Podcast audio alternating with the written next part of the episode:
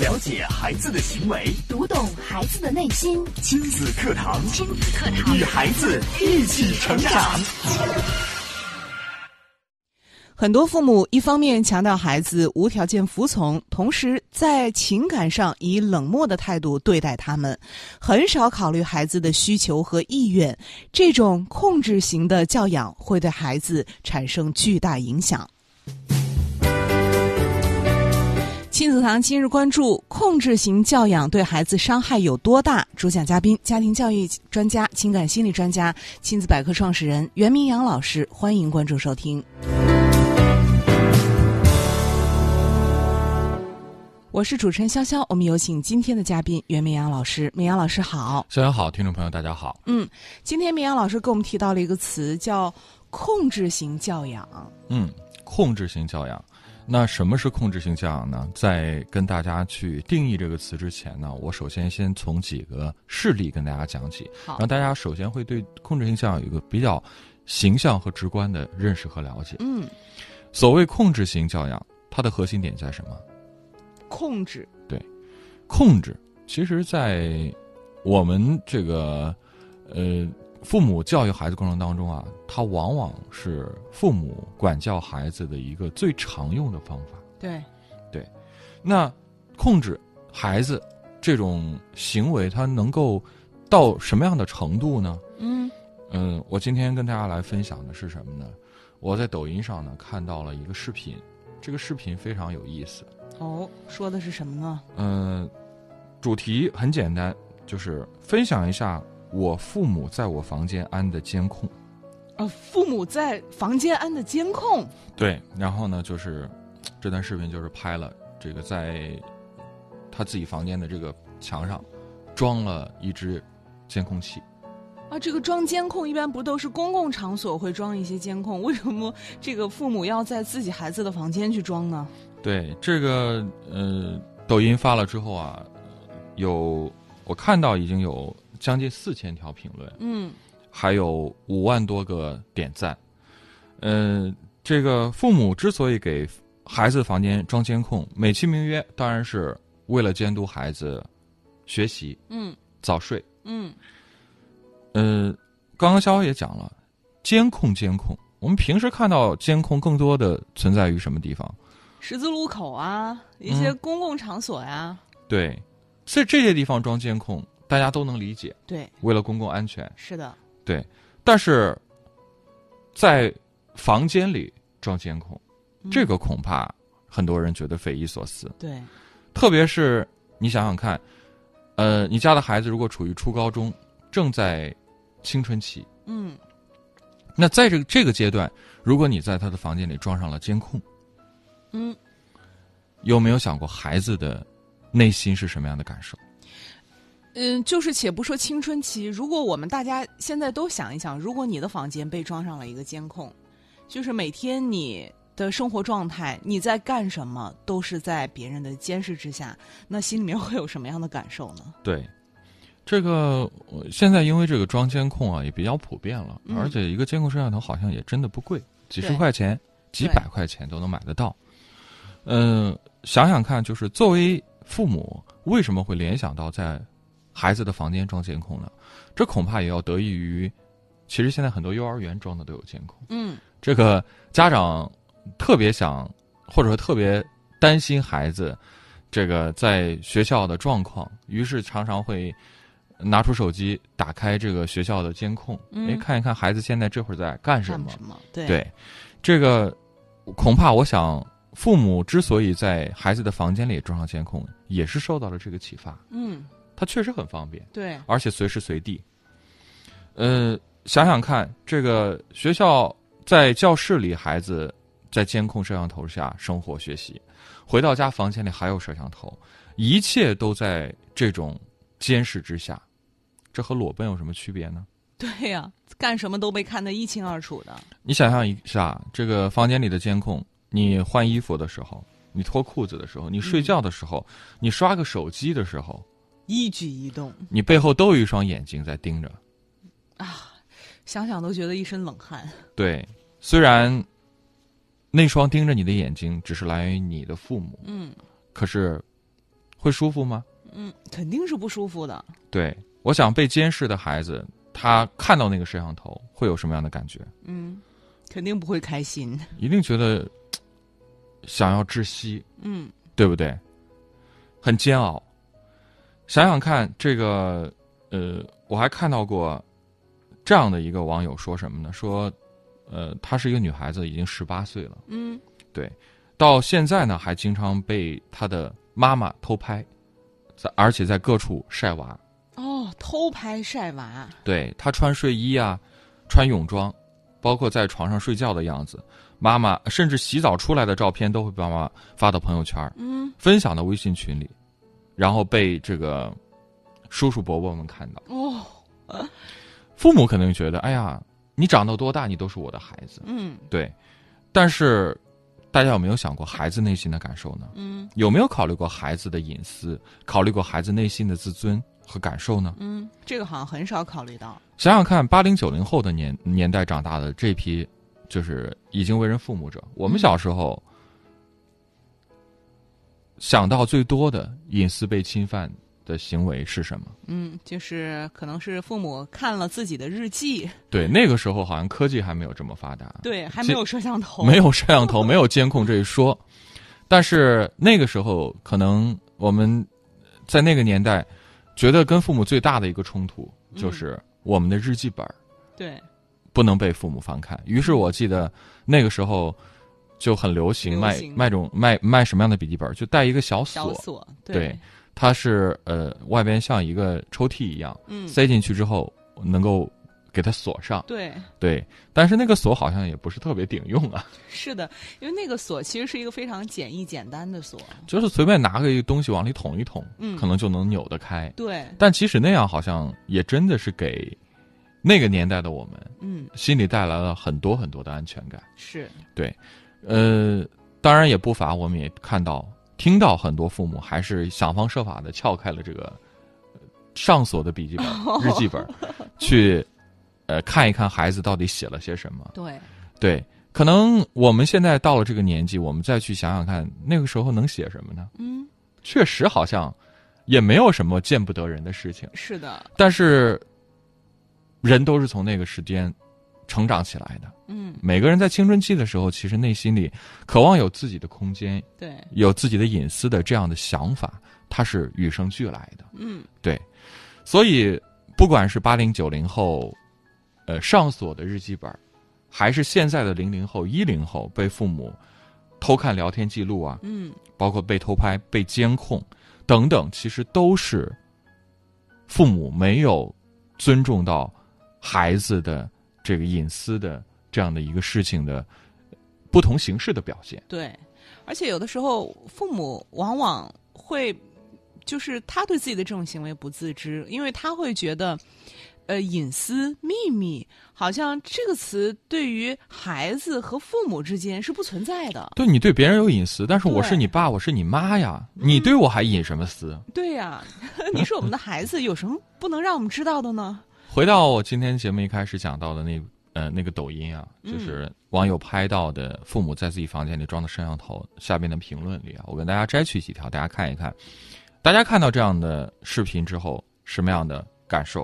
好这位朋友说：“我的屋里也有，关键是啊，我还是不知道它是什么时候装的。哦，这个有天啊，在没开灯的房间发呆的时候，抬头我发现有一个蓝色的亮光，哦我才发现原来那是个摄像头。嗯啊，就是这是父母偷装的摄像 头。对，下面这个人马上有评论说：“我也是啊，真的在发现那一瞬间，感觉所有的举动都被恶鬼盯着，汗毛倒立，害怕恐惧。哎呀，看来被装摄像头的不只是一个人。”对，这个人还说呀：“哎呀，这和我家的是一样的。”这个下面一个网友有评论说：“我妈最近也要在我的房间装了，她最近还在看到底哪个监控好。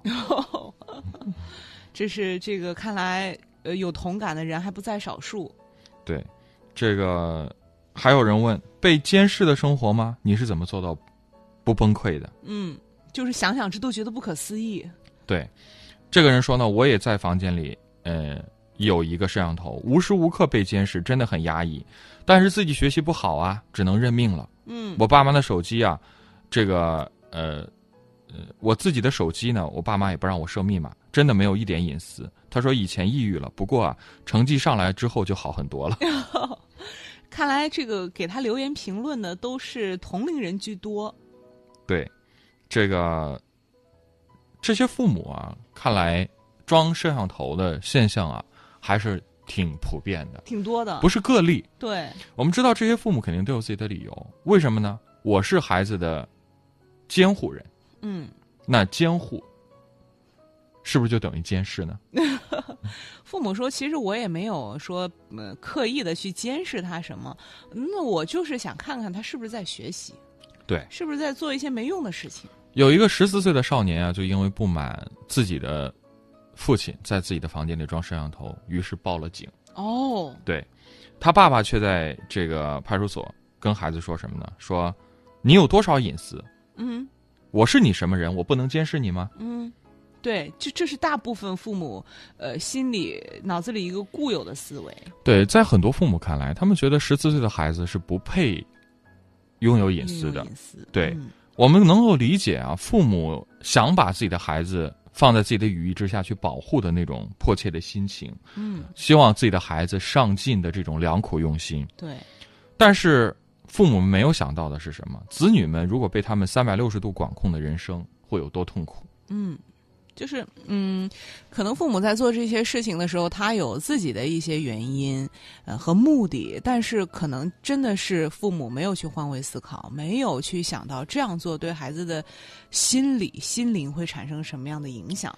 对，那我们说，嗯，这个每个人的人生都会经历挫折。可是大家知道吗？其实很多人的经历的最大的挫折，其实主要是来自自己和父母的这个关系。对，来对自亲人，对，在家庭里的这个矛盾和父母之间不被父母理解和父能父母很难沟通，其实是很多孩子在人生中面临的第一大的难题。嗯，对，那家人无处不在的控制，其实往往会给父母带来呃给子女带来非常痛苦的来源，杀伤力最强，而且也特别难以抵挡。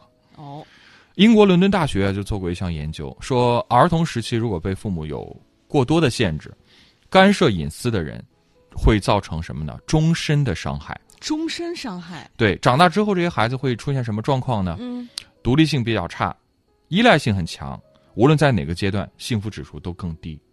哦，这还影响到幸福指数了，是，呃，在二零一八年的春节的时候啊，有一个网友化名叫王猛，嗯，他说什么呢？他写了一篇五千字的长文去控诉自己的父母。父母怎么了呢？父母怎么了呢？嗯，他说什么呢？他说我就是父母口中那些，呃呃，别人家的孩子，哦，看来很优秀，很优秀啊，很优秀的孩子，从小呢成绩优异，高考呢是市里的理科状元，哇，大学呢被北大最好的专业生物专业录取了，嗯。本科后呢又到了美国知名的大学读研究生。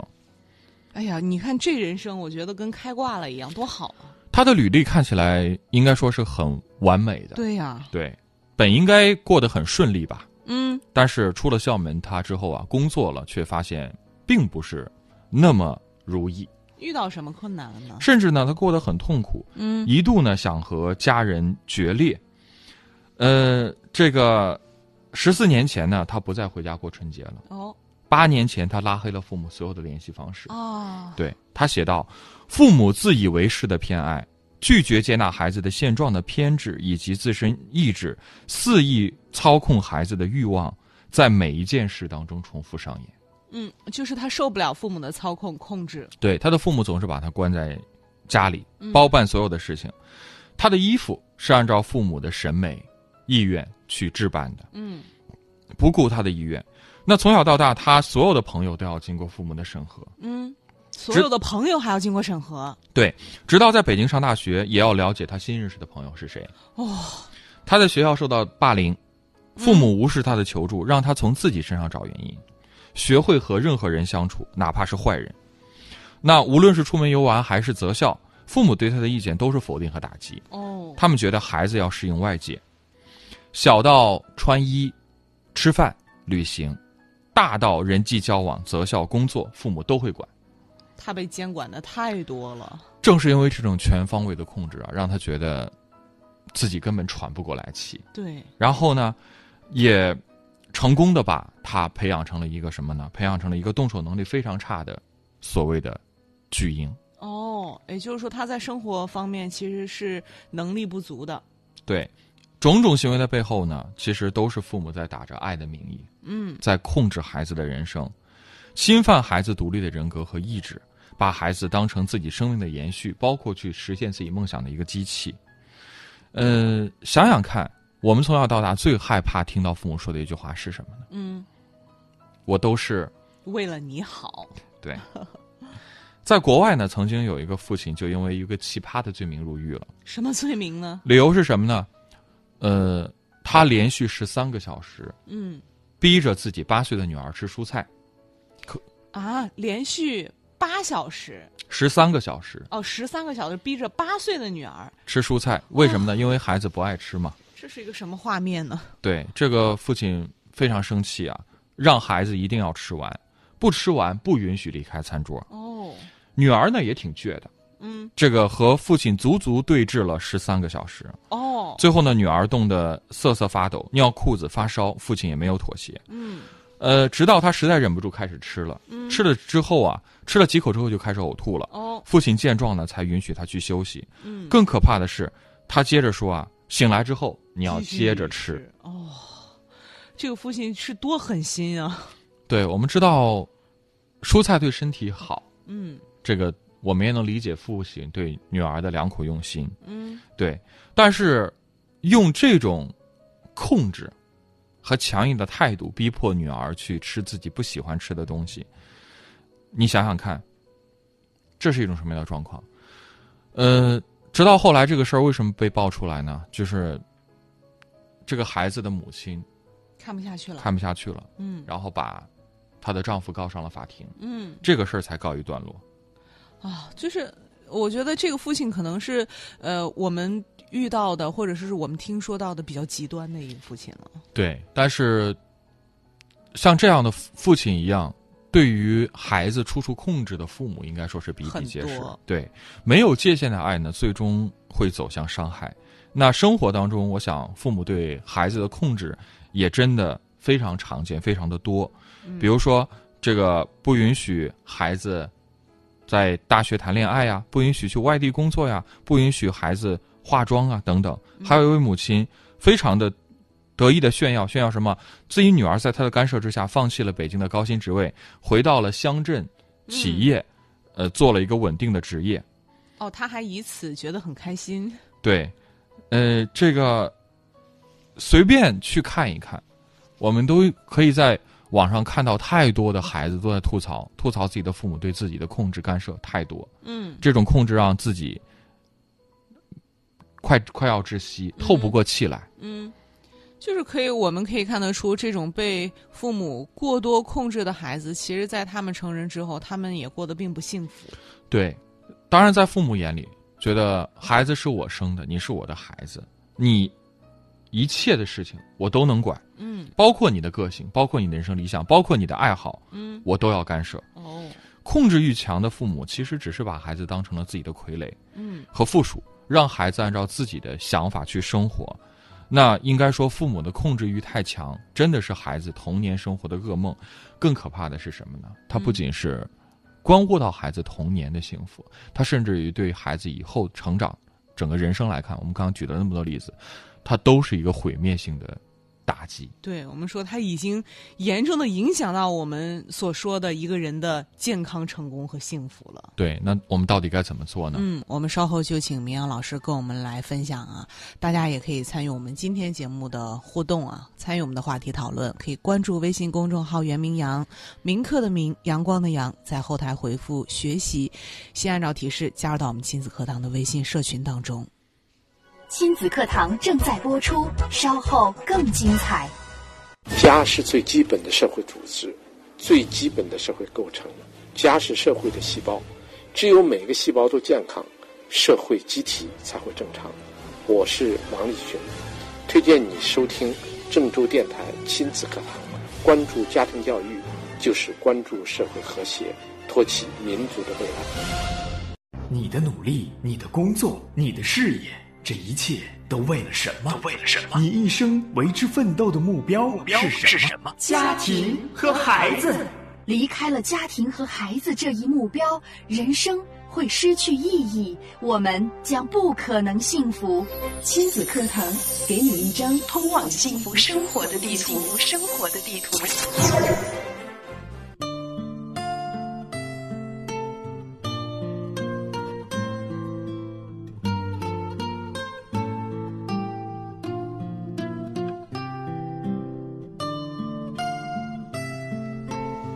好的，欢迎大家继续收听亲子课堂节目。今天我们请到了家庭教育专家、情感心理专家、亲子百科创始人袁明阳老师啊，跟我们说到了控制型教养。刚刚明阳老师跟我们说到了这种父母对孩子方方面面的控制，让我们听了之后很多的例子啊，我们都觉得不可思议。这样在这种控制下成长起来的孩子，他们我觉得不管是呃。从对他们心理上的影响，甚至是对他们生活上、还有这个学习上、工作上，都起到了非常恶劣的这种影响，呃，严重的呃，可以说打击了孩子的自信心，对他们的健康、成功、幸福也起到了负面的作用。没错儿。那我们今天主题叫什么？控制型教养对孩子伤害有多大？我们来跟大家解释一下，什么叫控制型教养。嗯，刚刚已经举了很多例子呀、控制型教养其实讲的就是父母通过一些行为来操纵和控制子女的行为。这个一方面呢，他强调孩子要无条件的服从；另外一方面呢，在情感上又以非常冷漠的态度去对待孩子，很少去考虑孩子自己内心真实的意愿和想法。嗯，对，这其实就是所谓的控制型的教养。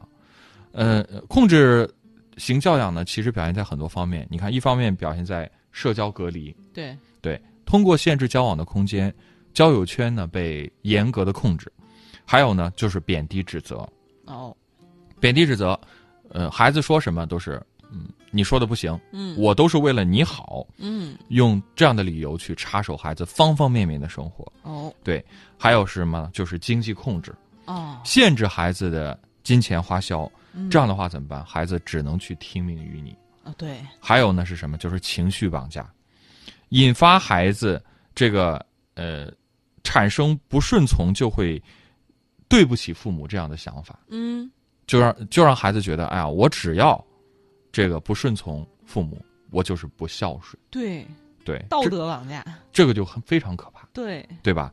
这种就是控制型教养的好这这呃几种表现的形式啊。嗯我再重复一下：社交隔离、嗯，贬低指责、经济控制，还有情绪绑架。哇，就是如果有这些情呃情况出现的话，都说明你正在对孩子进行控制型教养。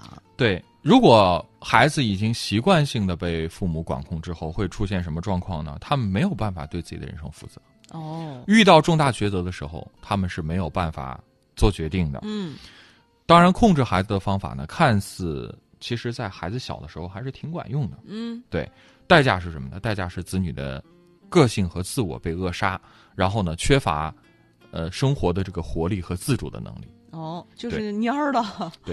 可能很多父母会觉得，哎呀，这个小时候孩子他啥也不懂，我多管管他，肯定是为他好。对甚至父母也尝到了一些甜头，嗯觉得你看我的孩子多乖呀、对，听话，听话背后是什么？省心呀、嗯，这个孩子不惹麻烦，对指东往东，指西朝西。对，带着孩子出去也有面子，别人会说你看看别人家的孩子多懂乖事呀，，多对。乖，对。但是，难道这种控制能够控制孩子一辈子吗？嗯，当然，很多父母是这样想的。对，但是等到孩子需要去面对自己人生的时候，需要自己去做抉择的时候，会出现什么状况？嗯，他已经没有这种能力了，哦，他还是要去问妈，该怎么办呢？被管惯了。对，不会随着孩子年龄的增加，这种自主意识就自然而然的拥有了。嗯，只会因为孩子年龄增加增加，我们会越来越发现这个孩子，哎，他怎么觉得这么不对劲儿呢？他怎么什么事儿都要去问别人呢？对他怎么这么依赖他的父母呢？嗯，对，长大后呢，孩子就被这种控制感已经吞噬了，对，已经淹没了。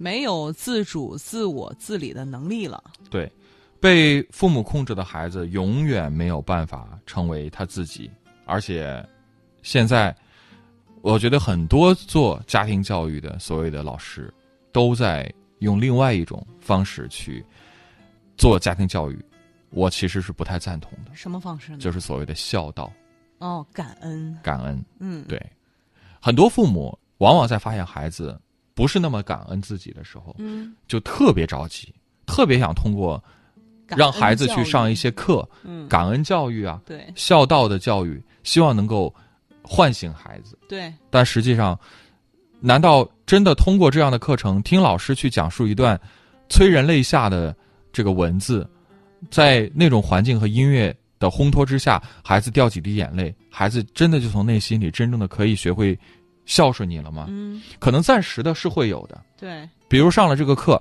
孩子回去给你端了盆洗脚水，嗯哎呀，你感动的一塌糊涂，哎呀，这个课上的真值，嗯，但是这只是表面，表面哦，对根源是什么？嗯，就是孝顺的根源是什么？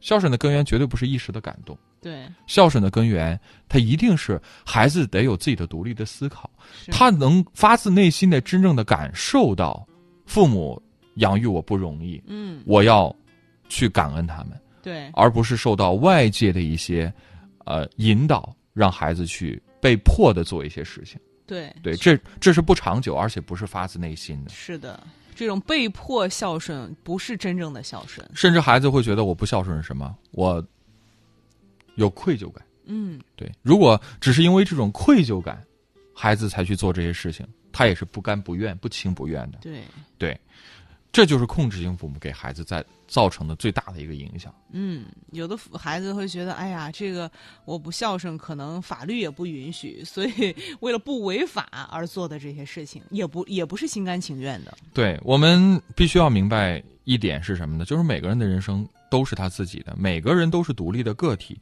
那父母给了子女生命和爱，子女当然可以回馈爱，但是这种爱绝对不是顺从和听话。嗯，不是顺从和听话。我们常常会把孩子的听话和顺从当当成成是爱爱，嗯，这其实是不能划等号的。我们要哦真正明白，我们养育孩子最终的目标是什么？我们是让孩子培养成一个孝顺的孩子吗？嗯，我说孝顺，它其实可以是一个标准，但它绝对不是终极目标。哦，那我们要把孩子培养成什么样的，因为我们只是要求孩子孝顺的话，他和你的附属品没有什么区别，对，对吧？孩子应该是成为他自己的，嗯，有他自己的人生，有他自己的成就，有他自己的成功、健康、幸福，对，这才是我们培养孩子的目标。而如果一味的让孩子顺从、听话、孝顺，嗯，那我想这无异于就是在剥夺了孩子成为一个独立自主人的最根本的一个基础。嗯，这样看来，我们的父母有点自私了。对，所以我们说，人生的控制权和决定权，最终还是要交还到孩子自己手里的，是因为人生是他自己的。对于父母来说，与其我们去掌控孩子的生活，倒不如让孩子去拥有掌控自己生活的能力。力，嗯，对，让孩子学会自己去飞翔。最好的爱呢，不是以孩子为生活的中心，嗯这个也是要跟父母提醒的。哦，为什么我们这么爱控制孩子？那是因为我们的生活都被孩子占据了。对，我们要把生命的重心也要慢慢从孩子身上抽离出来。只有你拥有自己人生的时候，你才能够放手让孩子拥有他的人生。嗯，如果你把自己和孩子之间的界限模糊了，你和孩子永远是捆绑在一起的话，你也永远放不下这个执念。所以，我们说，为人父母唯一要教给子女的是什么呢？就是要坚守自己内心的信仰和原则。那其他的空间是需要让孩子去发挥的，这就是我们讲的底线教育、规则意识。对，一只要不违背规则，只要有底线，其他的事情就顺应孩子的天性就好。是的，对吧？所以要需要让我们父母去了解，我是爱你的，但是你也是自由的，嗯，对这点特别关键。这是一个非常理想的家庭关系。嗯，也希望通过我们今天的节目，可以给父母以警醒，让我们都能够真正的去改变这种控制型的教养。好的，再次感谢明阳老师精彩的讲解，也感谢大家的收听和参与。明天上午的十点钟，亲子课堂和您不见不散。